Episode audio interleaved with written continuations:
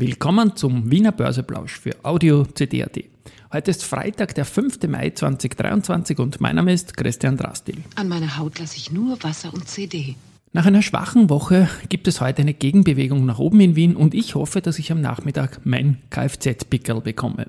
Dies und dies nicht, aber mehr zum Markt im Wiener Börseplausch mit dem Motto Market and Me. Hey, here's Market and Me. Mit Beat. Hey, den Zeitgeist, ja. Ein Modethema, Modethema. Ja, die Börse als Modethema und die Wiener Börsepläusche im Mai sind präsentiert von Wienerberger und der österreichischen Post.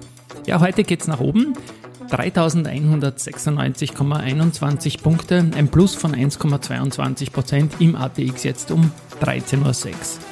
Auf der Gewinnerseite haben wir zunächst die Babak mit plus 3,0%, dann die Lenzing mit plus 2,9% und die OMV mit plus 2,6%. Auf der Verliererseite haben wir die Vienna Insurance Group mit minus 0,6%, die Immofinanz 0,4% und die Meier Millenhof mit minus 0,1%. Äh, bei den Umsätzen ist es so, zu Mittag jetzt um 13 Uhr doch schon 9,4 Millionen Euro die OMV, dann 7,9 die erste und 6,1 die Babak. Ja, heute ist ein Tag, wo auch sehr, sehr viel Börsegeschichte reinkommt. Geschichte wird gemacht, CD voran. Und zwar gehen wir mal zum 5.5.2009, also heute vor 14 Jahren. Da haben Palfinger und Zumtobel ihre jeweils längste Serie unter dem Moving Average 200 beendet. Bei Palfinger hat es 350 Tage gedauert, dass man darunter war, bei Zumtobel 518 Tage. Und 5.5.2006, also vor 17 Jahren, hat Andritz die schnellste Kursverdoppelung in der Börsegeschichte abgeschlossen. Es hat damals nur 179 Tage gedauert, vom 7.11.2005 und Kurs 9,38 bis 5.05.2006 und Kurs 18,98. Bei Polytech gab es am 5.05.2009 äh, die schnellste Kursverdoppelung in der Börsegeschichte und die hat nur 33 Getag Tage gedauert, von 2.04.2009 und Kurs 1.31 bis 5.05.2009 und Kurs 2086. Ja, A message to you, time. jetzt tue ich das irgendwie verbinden. It's time for the main event. Und Mails aus Deutschland auch zum Teil. Also recht lustig, äh, zitiere ich jetzt meinen Kollegen Holger J. Pitts und werde den Podcast auch verlinken. Da geht es ja darum, dass die Klimakleberfinanzierung durch ÖkoWorld, einen Fonds letztendlich, dort ein Feedback wie noch nie zuvor ausgelöst hat. Und es gibt da so Umfragen jetzt und junge Menschen stoßen sich nicht daran, dass da Unternehmensvermögen benutzt wird, um, um Anreize zu schaffen, nämlich dass die, die Strafen für Klimakleberinnen und Klim- Klimakleber bezahlt werden. Aber institutionelle Investoren, die wollen das überhaupt nicht natürlich. Das ist auch eine Co- Corporate Governance-Geschichte für diese Anleger. Wenn Unternehmergeld für unternehmensfremde Ausgaben benutzt wird. Noch dazu, weil der Fonds sowieso nicht gut performt, kommt das relativ rasch ein bisschen in den Geruch einer Veruntreuung. Na gut, jetzt hat man den Druck aus dem Markt genommen und der, der Fonds ÖkoWorld, ÖkoVision und die kleine Schwester ÖkoWorld Klima haben jetzt äh, quasi das Ganze so gemacht, dass das der Vorstandsvorsitzende äh, privat tut und von ein Volumen von 20.000 Euro steht zur Verfügung. Ich glaube, dieses Signal ist immer besser, als wenn man in Geld, auf Geld auf der, aus der Masse zurückgreift. Und ja, ich glaube, eine tolle Aktion, wie es gelaufen ist. Den Podcast selbst werde ich in den Shownotes dann natürlich verlinken. Zu den Zahlen, die RBI hat einen Zinsüberschuss von 1,385 im ersten Quartal ausgewiesen und natürlich 1,3 Milliarden.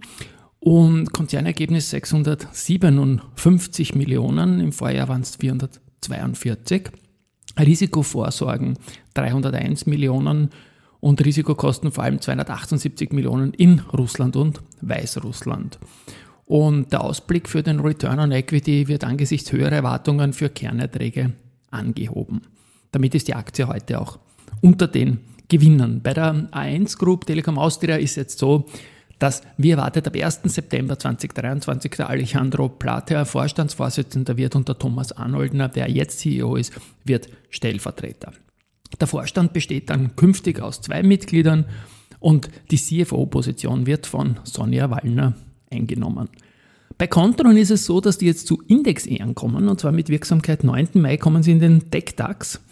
Äh, die Aufnahme erfolgt dadurch, weil Evotech Basiskriterien verletzt hat. Man ist ein bisschen zu spät mit der Berichtspflicht. Man hat auch einen Cyberangriff gehabt. Evotech sagt jetzt, es ist eh alles gut, es wird später geliefert, aber Indexkomitee ähm, hat entschieden und Contron kommt in den TechDAX und das ist für Contron natürlich eine gute Sache. Die Wiener Städtische ist heute unter den Verlierern mit über die VIG natürlich, die ist ja selbst nur mit der Mutter an der Börse. Und die haben eine Strafe von 367.542 Euro von der FMA bekommen, wegen mehrfacher Verstöße gegen die Sorgfaltspflichten zur Verhinderung von Geldwäsche und so weiter.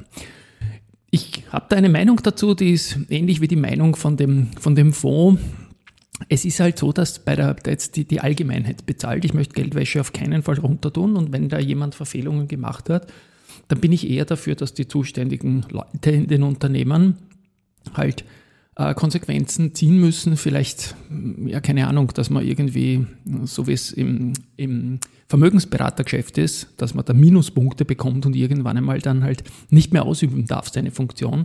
Aber diese 367.542 Euro, die zahlen natürlich die Aktionäre.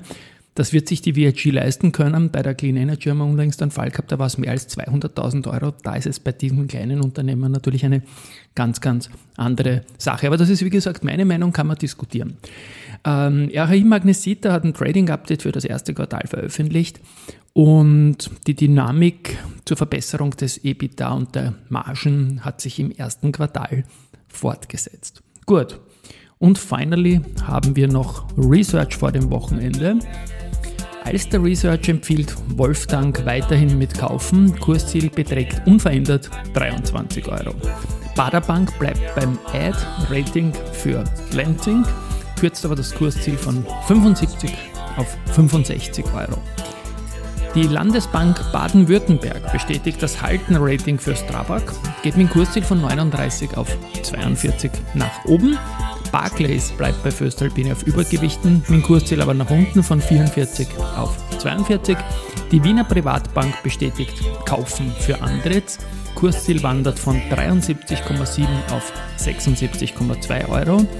Kepler Chevreux bestätigt das Buy für die Babak, geht mit dem Kursziel von 72,7 auf 76 Euro rauf. Und die City bestätigt Verkaufen für die RBI und geht mit dem Kursziel von 14 auf 12 Euro. Ein schönes Wochenende wünsche ich. Morgen gibt es den Sportwoche-Podcast, am Sonntag den englischen und morgen gibt es auch noch ein ABC. Ja, es läuft und ja, alles Gute. Und wer läuft beim Wings for Life, dann wünsche ich, dass man vom Catcher Car relativ spät erwischt wird oder zumindest das schafft, was man wollte. Tschüss und Baba.